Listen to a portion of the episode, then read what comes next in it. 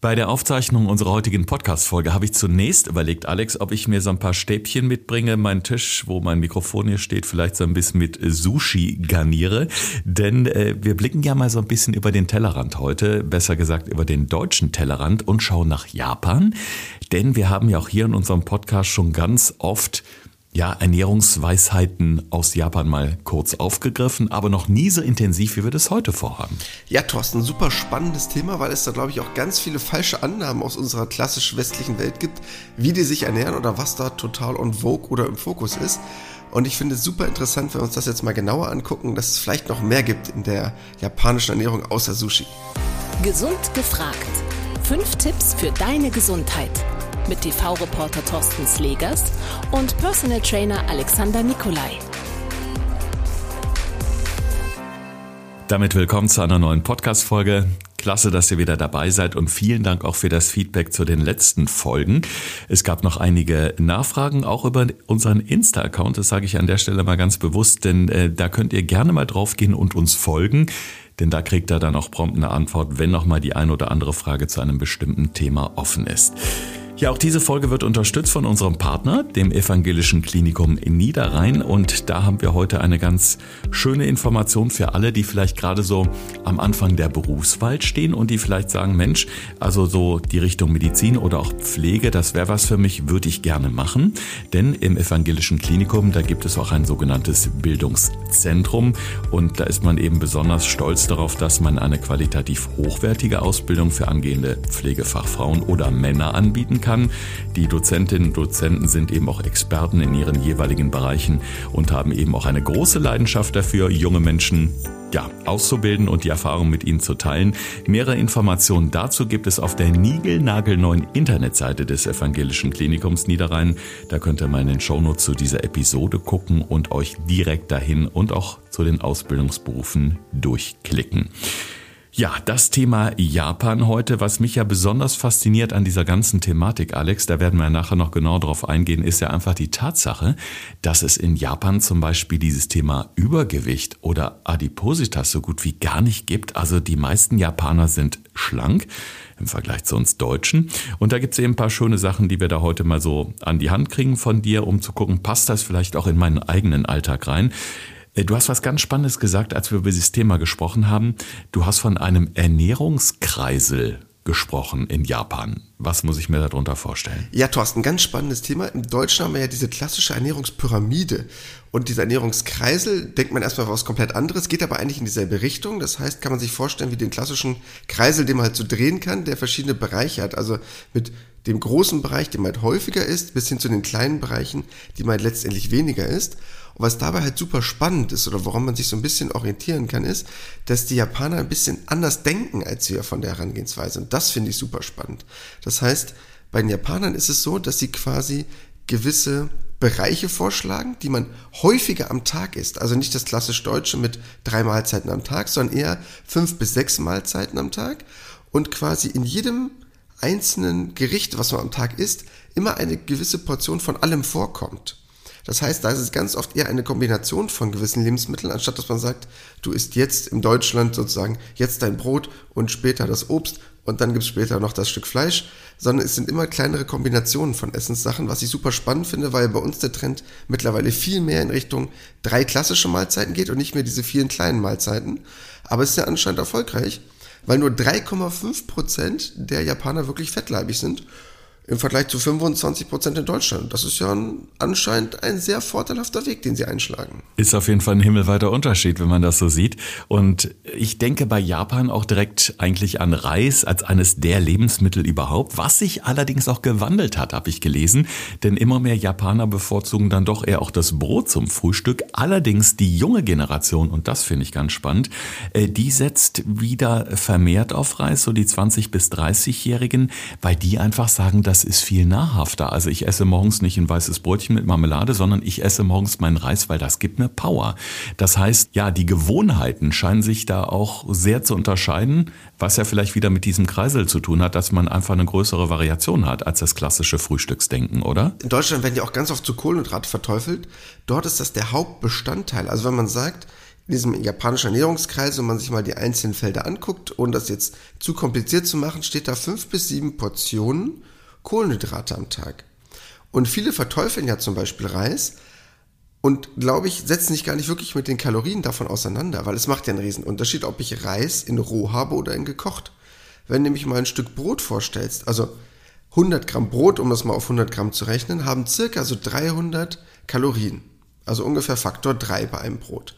Reis in gekocht, und das ist halt der riesengroße Unterschied, 100 Gramm Reis haben auch ungefähr 300 Kalorien. Jetzt würde man ja sagen, ja gut, dann ist ja egal, ob ich Reis esse oder ob ich das Brot esse. Aber im gekochten Zustand ist das nur noch ein Drittel, weil das halt zwei Drittel Wasser zieht. Das heißt, 100 Gramm Brot haben ca. 300 Kalorien, 100 Gramm Reis in gekocht nur 100 Kalorien. Und das ist wirklich ein krass guter Wert, weil wenn du überlegst, etwas hat auf 100 Gramm nur 100 Kalorien, wie viel kann ich denn essen am Tag? Das ist ja unglaublich viel. Das heißt, ich könnte am Tag, um 2000 Kalorien zu essen, zwei Kilo Reis essen. Und ganz ehrlich, wer davon nicht satt wird, der hat was falsch gemacht. Also die haben schon allein beim Frühstück sozusagen nur ein Drittel der Kalorien im Vergleich zu uns aufgenommen. Jetzt leben die Japaner ja auch, glaube ich, ein Stück weit gesünder einfach als wir, weil sie nicht so viel Fleisch essen. Also gerade das Thema Fisch und das Thema Gemüse ist dann natürlich total en vogue, sage ich mal, äh, und zwar quer durch alle Altersgruppen. Wie kommt das, dass wirklich so eine ganze Nation äh, sich überzeugen lässt, dass gerade Gemüse und Fisch so gesund sind? Denn die Japaner werden ja im Weltvergleich auch sehr alt. Ja, sie werden wirklich sehr alt, sind da auch äh, sehr stark führend, also was weltweite Statistiken angeht. Und ich glaube, was dabei erstmal wichtig ist, was diesen klassischen Konsum angeht von Fleisch, von Fisch. Ich habe mir extra nochmal die aktuellen Zahlen organisiert. Die sind jetzt aus dem Jahr 2021 gewesen, also noch relativ jung. Und wenn man mal sieht, was wir Deutschen essen, rat doch mal, wie viel Kilo Fleisch wir im Jahr essen und wie viel Kilo Fisch oder Meeresfrüchte. Boah, ich finde das immer wahnsinnig schwer, weil ich selber auch nicht so wahnsinnig viel Fleisch essen kann. Aber ich glaube so, dass der durchschnittliche Deutsche bestimmt auf 30, irgendwo zwischen 30 und 50 Kilogramm würde ich jetzt mal tippen. Ja, Thorsten, damit legst du sehr gut, aber halt leider bei den Japanern. Das heißt, die Japaner essen ungefähr 38 Kilo Fleisch, wir essen 90 Kilo pro Jahr. Oh mein Gott. Und die Japaner ungefähr 38 Kilo, also fast ein Drittel von uns. Und das macht halt schon mal einen krassen Unterschied. Und bei Fisch und Meeresfrüchten, da führen sie im Vergleich zu uns. Aber die essen halt im Jahr nur 23 Kilo und wir 16 Kilo. Das heißt, da sind es halt 50 Prozent mehr, aber trotzdem himmelweiter Unterschied. Das heißt, wenn das beides zusammenrechnest, kommen die im Jahr so, ich sag mal so auf 50, 60 Kilo Fleisch und Fisch und wir kommen auf über 100 Kilo. Also die, wir essen ungefähr das Doppelte von denen. Und weil viele immer denken, ja, die essen ja den ganzen Tag nur Reis und Fisch. Ja, tun sie, aber halt viel weniger als wir. Und das ist, glaube ich, so ein Vorteil, mit dem ich ganz gerne mal aufräumen möchte. Bloß weil sie viel davon essen, sind es aber viel kleinere Portionen und dadurch sind sie halt auch wesentlich gesünder unterwegs als wir. Mhm. Und das Thema Fett, also äh, man hat ja auch so den Eindruck, also ich, ich mag die äh, asiatische Küche oder die japanische Küche mag ich wahnsinnig gern. Ich esse auch hin und wieder mal unglaublich gerne Sushi und mir fällt auch immer wieder auf, dass es eigentlich eine sehr fettarme Küche ist äh, und da spielt ja sicherlich auch mit rein, dass die so verdammt alt werden. Ja, und wenn dann Fette, das ist ja auch noch wichtig, weil wenn du dir jetzt überlegst, du hast die Hälfte des Fleischkonsums Konsums bzw. Fischkonsums im Vergleich zu Japan macht das natürlich schon mal einen krassen Unterschied. Und was dabei ganz wichtig ist, gerade das, was sie essen, also was jetzt Fisch angeht, hat ja sehr, sehr gute Fette. Das macht ja auch nochmal einen Unterschied, weil sie an diesem Bereich Fisch führend sind im Vergleich zu uns. Die essen 50 Prozent mehr Fisch und Meeresfrüchte als wir. Heißt, das sind halt die guten Omega-3-Fettsäuren im Vergleich zu unseren schlechten Fetten, die wir uns ja oft zuführen. Und solche Gerichte, die wir in Deutschland haben, also sorry, so das Eisbein, die Haxe, Sowas kennen die da zum Glück nicht. Also diese extrem fettigen Fleischgerichte gibt es bei denen halt auch nicht. Und dadurch sind sie halt wirklich uns extrem im Vorteil gegenüber. Ich habe auch mal gehört, dass so dieses rote Fleisch eigentlich so ein bisschen verpönt ist in Japan. Ja, und gerade rotes Fleisch hatten wir ja auch schon ein paar Mal in unseren Podcast-Folgen drüber gesprochen. Und der Zuhörer kennt das jetzt ja schon mittlerweile so ein bisschen. Das ist halt wirklich ein extremer Entzündungsfaktor. Weil gerade umso roher das Fleisch quasi ist, also umso mehr wir es im Naturzustand verzehren und nicht wirklich gut zubereiten oder gut durcherhitzen, auch wenn viele natürlich, kann ich absolut verstehen, ihr Steak da eher Medium oder eher Rare möchten, aber fördert es natürlich im Körper Entzündung, was langfristig natürlich dafür sorgt, eher Krankheiten mit zu verursachen oder eher ein Auslöser zu sein für chronische Krankheiten. Und äh, das macht wirklich einen großen Unterschied zwischen Japan und uns. Also wir sehen auf jeden Fall, dass die Japaner so ein bisschen einfallsreicher sind. Die haben mehrere kleine Mahlzeiten über Tag. Die variieren ganz gerne mal, haben nicht so wie wir Deutschen fest im Kopf, morgens gibt's die Schnitte Brot oder das Brötchen, sondern da kann es auch mal der Reis sein und eben ja der gesunde Fisch, die guten Öle. Ähm, wenn die jetzt mehrere kleinere Mahlzeiten über Tag essen und wirklich von den guten Sachen, Alex, essen die denn im Endeffekt auch weniger unterm Strich als wir oder hält sich das in etwa die Waage und ist einfach nur gesünder. Der große Unterschied ist eigentlich, die essen nicht weniger als wir, die essen nur kalorienärmer. Denn wenn man sich mal überlegt, was wir Deutschen im Jahr ungefähr essen, grobe Hausnummer, 670 Kilo Lebensmittel essen wir im Jahr. Verteilt auf alles. Ist jetzt egal, ob es jetzt Gemüse, Obst, Fleisch, Fisch ist, egal. 670 Kilo essen wir im ganzen Jahr. Die Japaner essen 664 Kilo. Also das ist ein Unterschied von 6 Kilo. Das ist nichts. Das ist ein Prozent. Aber, und das ist eigentlich der entscheidende Aspekt, in der Weltrangliste der meisten Kalorien, da sind wir Deutschen ganz weit vorne. Also wir sind schon auf Platz 9 in der Welt mit den meisten Kalorien, die wir am Tag zu uns führen. Die Japaner aber auf Platz 105 der meisten Kalorien. Das heißt, die 670 Kilo, die wir Deutschen essen, haben halt unfassbar mehr Kalorien als die Japaner. Und das ist der krasse Unterschied. Das heißt, die essen nicht so viel weniger, die essen einfach nur besser als wir. Das heißt, die schaffen es am Tag wesentlich weniger Kalorien zu essen, weil sie sich einfach mit derselben Gesamtmenge genauso satt fühlen, zum Glück, ohne hungern zu müssen, aber gleichzeitig viel weniger Kalorien zugeführt haben. Was für die Deutschen ja noch typisch ist, sind ja oft diese Fertigprodukte. Ich weiß jetzt nicht, wie die Japaner das handhaben. Auch da kannst du natürlich in diverse Läden oder Geschäfte gehen oder in kleine Bistros und dir was auf die Hand holen. Es sind natürlich die gesünderen Zutaten, keine Frage. Aber äh, wie ist das so mit dem Thema Snacken und mit dem Thema Zuckerkonsum? Denn das ist ja natürlich auch was, was bei uns in Deutschland eben das größte Problem ist, wenn es darum geht, Übergewicht, Adipositas, Diabetes, also dieser ganze Rattenschwanz Rattenschwanz, der da dran hängt. Wir haben kürzlich erst darüber gesprochen, wo die Deutschen ja auch ja so ein bisschen, ja nicht Spitzenreiter, aber wirklich äh, in, in vorderster Front mit dabei sind, wenn es eben um den Zuckerkonsum geht. Ähm, wie geht man da in Japan mit um? Denn äh, es muss ja ein Stück weit auch an die nächsten Generationen vermittelt werden. Hast du da das Gefühl, dass so dieses traditionelle, gesunde Essen so von Generation zu Generation auch ordentlicher weitergegeben wird? Also so, dass die Eltern das den Kindern auch besser vorleben? Also erstmal der erste Punkt in diesem japanischen Ernährungskreisel gibt es natürlich auch diesen Aspekt, was jetzt, ich sag mal allgemein Zucker angeht.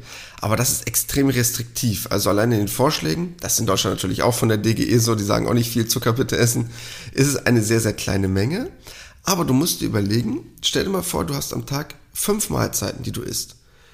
Und wenn du jedes Mal komplett satt bist, hast du natürlich auch gar nicht diese Heißhungerattacken, die wir haben. Das heißt, wenn wir Deutschen nur Schwachsinn essen, ich sag's mal ganz böse, auf drei Mahlzeiten verteilt und dann dazwischendurch meinetwegen am späten Vormittag zwischen Frühstück und Mittagessen das erste Mal in die Süßigkeiten-Schublade greifen und nachmittags noch ein Stück Kuchen essen, ist das natürlich was komplett anderes, als wenn der Japaner über den Tag verteilt fünfmal etwas Gesundes isst.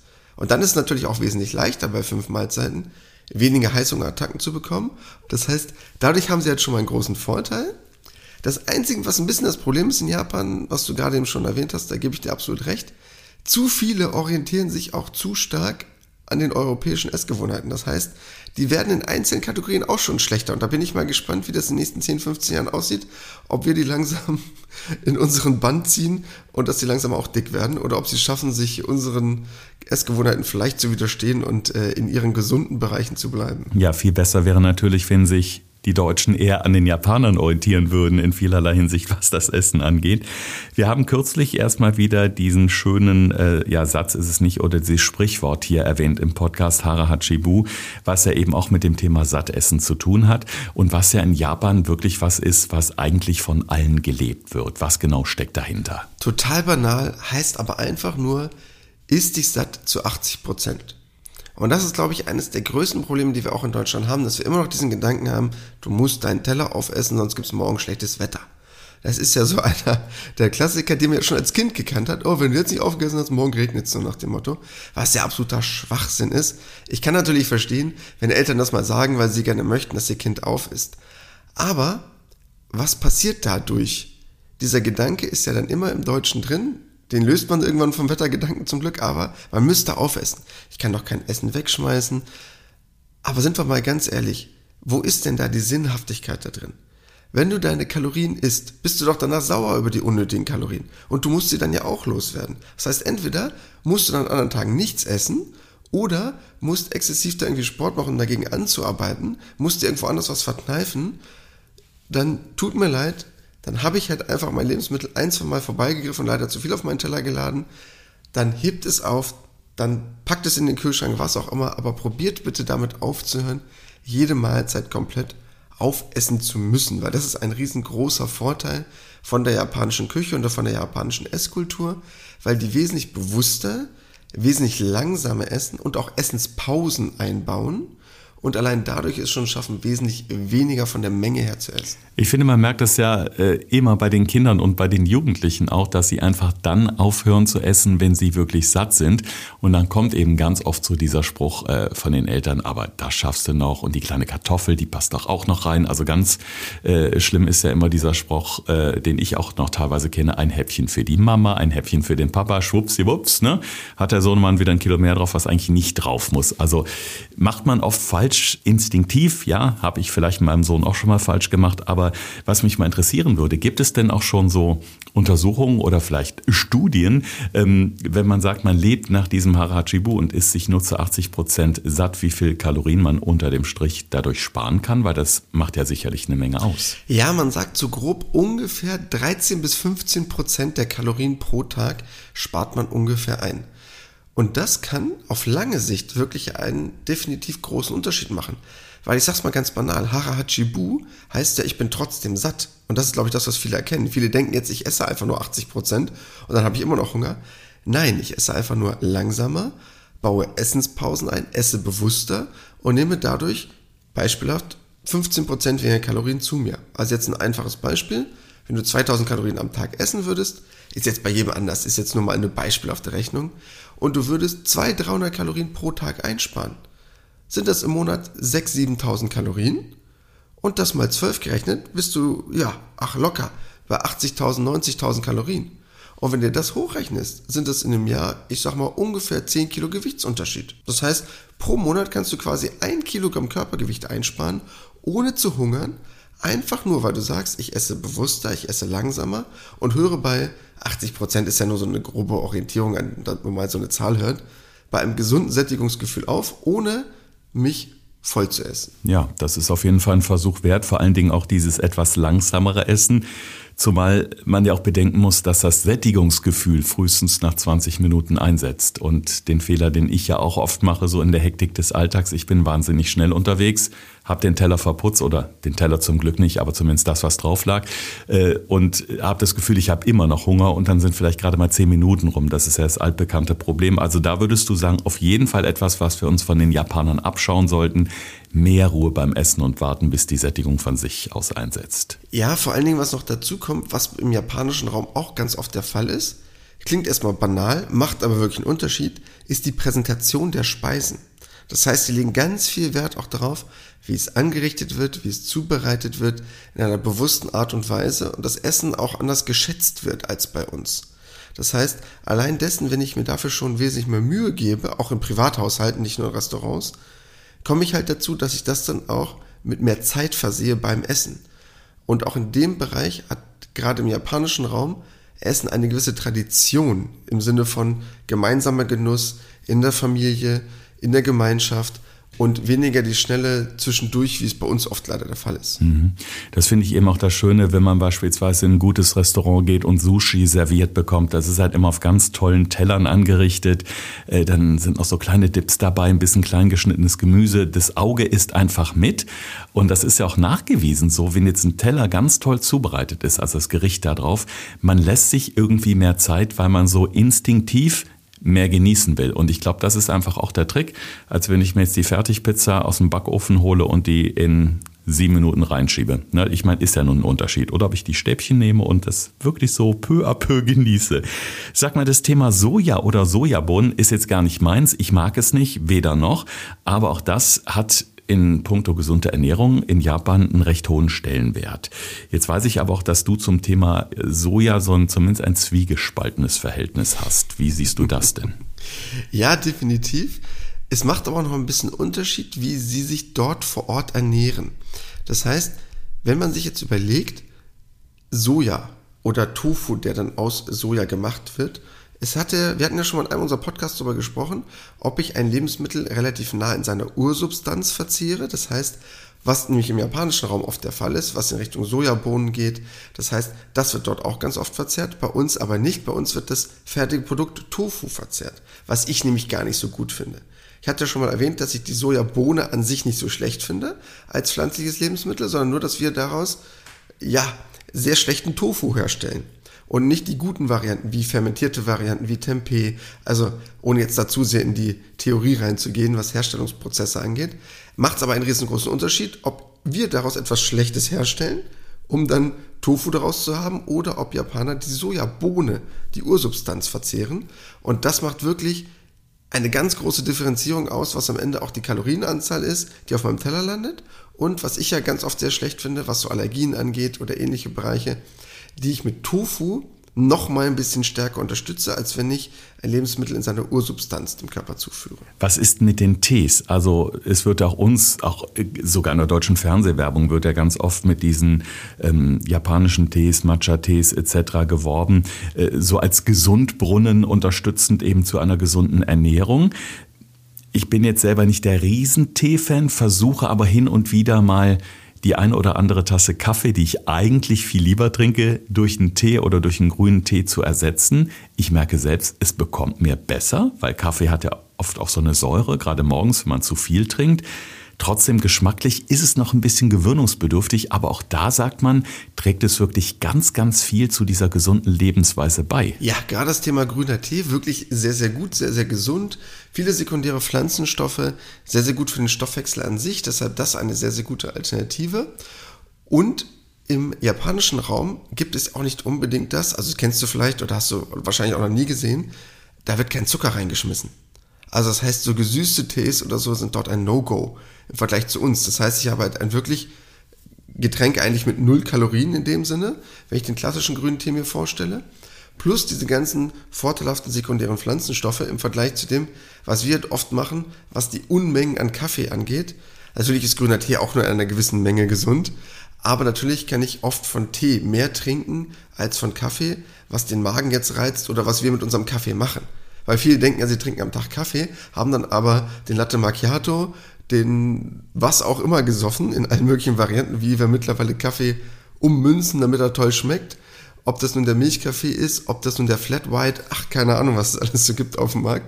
Und das sind natürlich super viele Kalorien. Mhm. Ne, wenn du überlegst, du trinkst da 200, 300 Kalorien mal so eben weg, äh, das ist schon eine halbe Hauptmahlzeit. Und das macht halt auch nochmal einen großen Unterschied, weil das ist halt auch wesentlich kalorienärmer. Die Japaner machen also sehr, sehr viel richtig in der Ernährung und auch beim Trinken, aber äh, sie machen auch äh, Sachen nicht so gut. Das äh, ist mittlerweile offensichtlich ein bisschen anders, aber was mir gar nicht so bewusst war, dass Japan auch zu einem der größten Salzkonsumenten weltweit gehört hat, weil die zumindest früher wahnsinnig viel gesalzen haben, einen sehr hohen Salzkonsum hatten. Die haben sogar Salz aufs äh, Obst geschmissen, also auf Süße, was ich mir jetzt nicht vorstellen kann. Und dann gab es irgendwann mal sogar eine staatliche staatliche Ernährungskampagne. Das finde ich beachtlich, dass man sowas macht. Und da scheinen die Japaner offensichtlich daraus gelernt zu haben, denn die haben ihren Salzkonsum ganz drastisch eingeschränkt. Braucht es da erst so eine riesige staatliche Kampagne für? Interessanterweise anscheinend schon. das heißt, da hat sich wirklich einiges geändert, hast du perfekt zusammengefasst. Da hat sich einiges getan, weil sie lagen wirklich extrem weit vorne. Das muss man mal sagen. Das heißt, sie folgten mal auf Platz zwei hinter China. Die waren bei 13,4 Gramm pro Tag. Also das ist echt eine Hausnummer. Und Japan war so bei ungefähr 11 Gramm. Und das ist auch schon riesig viel, weil in Deutschland nur mal so eine Hausnummer zu haben, sagt man so ungefähr 5 bis 6 Gramm am Tag, reicht aber auch. Und wenn man sich überlegt, die waren schon bei doppelt so viel, also wir Deutschen sind jetzt auch nicht die allerbesten, aber wir liegen selbst noch da drunter. Also wir lagen so bei ungefähr so, Frauen lustigerweise nur so 8 Gramm, Männer so bei 10 Gramm am Tag. Aber das haben sie mittlerweile wirklich geschafft, das stark zu reduzieren. Und das ist eigentlich auch was, was ich ja schon ganz oft in unserem Podcast erwähnt habe. Weg vom Salz hin zum Würzen. Weil wir Deutschen sind einfach oft zu einfallslos. Weil Salz kennst du selber. Sobald du Salz auf irgendwas draufschmeißt, ist das geschmacksintensiver. Ist nun mal einfach so. Salz ist ein wirklich starker Geschmacksverstärker im natürlichen Sinne. Aber natürlich ist zu viel Salz nicht gesund, brauchen wir nicht großartig drüber reden. Die negativen Auswirkungen haben wir schon häufiger drüber gesprochen. Aber wenn wir Deutsch mal anfangen würden, mehr zu würzen und uns mal ein bisschen mehr auf andere Aromen einzulassen und vielleicht nicht nur noch auf Salz zu gehen als äh, reiner Geschmacksverstärker sozusagen, äh, wäre uns wirklich viel geholfen. Aber unterm Strich muss man sagen, wir haben eine Menge von den Japanern, was wir lernen können, was wir eigentlich auf unsere Lebensweise auch ein Stück weit adaptieren können. Was denkst du denn, wie lange wird man denn bei uns in Deutschland noch brauchen, um sich das ein bisschen bewusster zu machen? Denn es gibt ja schon sehr, sehr viel Aufklärung. Ähm, Ernährungsexperten wie du, die ja auch sagen, eigentlich müssten auch die Ärzte viel mehr das Thema Ernährung mit in den Vordergrund bringen oder auch den Patientinnen und Patienten nahebringen. Ich habe letztens erst mit einem befreundeten Hausarzt gesprochen, der sagte auch, ganz viele Ernährungserkenntnisse, die man heute hat, um beispielsweise auch gewisse Krankheiten vorzubeugen, die haben wir gar nicht so gelernt in unserem Studium. Das müsste eigentlich viel mehr auch ins deutsche Bewusstsein gerückt werden. Und man denkt ja immer, man ist recht fortschrittlich, aber da scheint unser Land offensichtlich noch einen riesen Nachholbedarf zu haben, oder? Ja, das riesengroße Problem ist halt einfach, dass, da will ich auch den Ärzten gar keinen großartigen Vorwurf machen. Wenn du zum Arzt gehst, ist die durchschnittliche Behandlungszeit fünfeinhalb Minuten. Ja, da braucht man sich nicht großartige Gedanken machen, da kann ich halt nicht wirklich viel drin tun. Und das große Problem ist, und das haben wir ja schon mal in ein, zwei Podcast-Folgen besprochen, ich muss ja ins Handeln kommen. Ich muss ins Handeln kommen und etwas erstmal als Beispiel 100 Tage durchsetzen, damit es zu einer Gewohnheit wird. In fünf Minuten wird sich aber wahrscheinlich nicht mein Leben ändern. Und was ich toll fände, das ist jetzt leider mein Appell an die Politik, den leider nicht genügend Menschen aus der Politik hören, wenn es die Möglichkeit gäbe, ich nenne es mal so eine Art wie Life Coach, Ernährungscoach, was auch immer, quasi direkt hinterm Arztzimmer zu haben. Das wäre super. Dass der Arzt sagt, gucken Sie sich mal an, Sie haben folgende Werte, Ihr Salzkonsum ist zu hoch oder Sie sind zu dick oder Ihre Gelenke tun weh, was auch immer. Und wenn dann nur der Satz kommt vom Arzt, Sie müssen Ihre Ernährung ändern und gesünder machen, davon habe ich halt nicht viel. Da wäre es am besten, wenn die direkt ein Zimmer weitergehen und da steht dann jemand, der Ernährungscoach und würde sagen, so, und jetzt geht's los, ich nehme dich an die Hand, jetzt gehen wir zu dir nach Hause, räumen deinen Kühlschrank aus, schmeißen die Hälfte von dem Bums wahrscheinlich in den Müll und dann gehen wir mal gemeinsam einkaufen. Wir Deutschen machen einfach zu wenig und ganz ehrlich, jeder weiß doch eigentlich, wie gesunde Ernährung geht. Sind wir mal ganz ehrlich, wenn du jeden fragst, sagen alle, ah, oh, weniger Fleisch essen, ah, oh, genügend trinken, ah, oh, weniger Zucker, ach, nicht so einfache Kohlenhydrate. Das haben ja ganz viele Deutsche verstanden, sie machen es nur nicht. Und es ist leider viel zu wenig im Bewusstsein drin, etwas zu ändern. Und vielleicht wird es irgendwann, ich hoffe, das erlebe ich noch, und wenn nicht nach meiner aktiven Personal Trainer Karriere, werde ich es spätestens dann machen, dann setze ich mich dafür ein, dass es in den Schulen vielleicht irgendwann mal das Fach Ernährung geben wird oder gesunde Lebensführung wo vielleicht mal sowas irgendwann auf die Tagesordnung kommt, weil wir Deutschen einfach unglaublich faul sind. Ja, aber das ist natürlich ein ganz toller Appell und ich glaube, das ist ein Sätzchen, was du gerade gesagt hast, das kann echt zum Nachdenken anregen. Das finde ich super. Also gerade dieses Thema Ernährung, wo kann man es natürlich besser platzieren als bereits in der Schule, dass die jungen Leute es von Grund auf lernen und einfach auch ein Bewusstsein dafür entwickeln, was es eben bedeuten kann, wenn man sich eben lange Zeit sehr ungesund ernährt und im Gegenzug dazu, was man eben dafür tun kann, dass man möglichst lange gesund bleibt. Auf jeden Fall können wir schon mal eine Menge von diesen tollen ähm, Inspirationen aus äh, Japan mitnehmen. Das heißt jetzt nicht, dass wir ab morgen das Schokocroissant mit Stäbchen essen sollen, sondern im besten Fall das Schokocroissant vielleicht gegen oder äh, gesundes Gemüse oder Gemüsesticks austauschen mal. Denn gerade auch so ein herzhaftes Frühstück, ein proteinreiches Frühstück, wir haben letzte Woche drüber gesprochen, kann ja auch bei uns eine super Alternative zum Weißbrot mit Marmelade sein. Damit ihr jetzt noch mal so ein paar Tipps für die kommenden Tage habt, ähm, haben wir noch mal zusammengefasst, was wir von den japanischen Ernährungsweisheiten als besonders wichtig erachten. Und darum sind hier unsere fünf Tipps. Thorsten fragt, Alexander antwortet. In diesem Podcast erfährst du alles über Ernährung und Fitness. Einfach erklärt und mit konkreten Tipps für deinen Alltag. Ja, Tipp Nummer eins und einfach weil er so schön klingt, muss er auch als erstes kommen. Harahachibu. Das heißt, sich zu ungefähr 80% satt zu essen. Das bedeutet nicht nur 80% zu essen, sondern bis zu einem Sättigungsgefühl von 80% zu kommen. Das heißt, wenn ihr esst, dass ihr merkt, ah okay, bin ich ausreichend satt und das würde ich jetzt mal so als 80% titulieren und nicht bin ich vollgestopft und bin bei 100%, sondern nein, habe ich mein Sättigungsgefühl gestillt und das möglichst dadurch erreichen, dass ihr langsam esst. Das heißt, gebt eurem Körper Zeit, Thorsten hat es vorhin schon so schön erwähnt, nach 15 bis 20 Minuten bin ich erst satt, so lange muss eine Mahlzeit dauern, sonst habe ich leider über den Hunger hinaus gegessen. Punkt Nummer zwei, und der baut eigentlich darauf auf, viele denken jetzt, auch dann esse ich ja weniger. Nein, wir Deutschen essen im Jahr 670 Kilogramm Lebensmittel.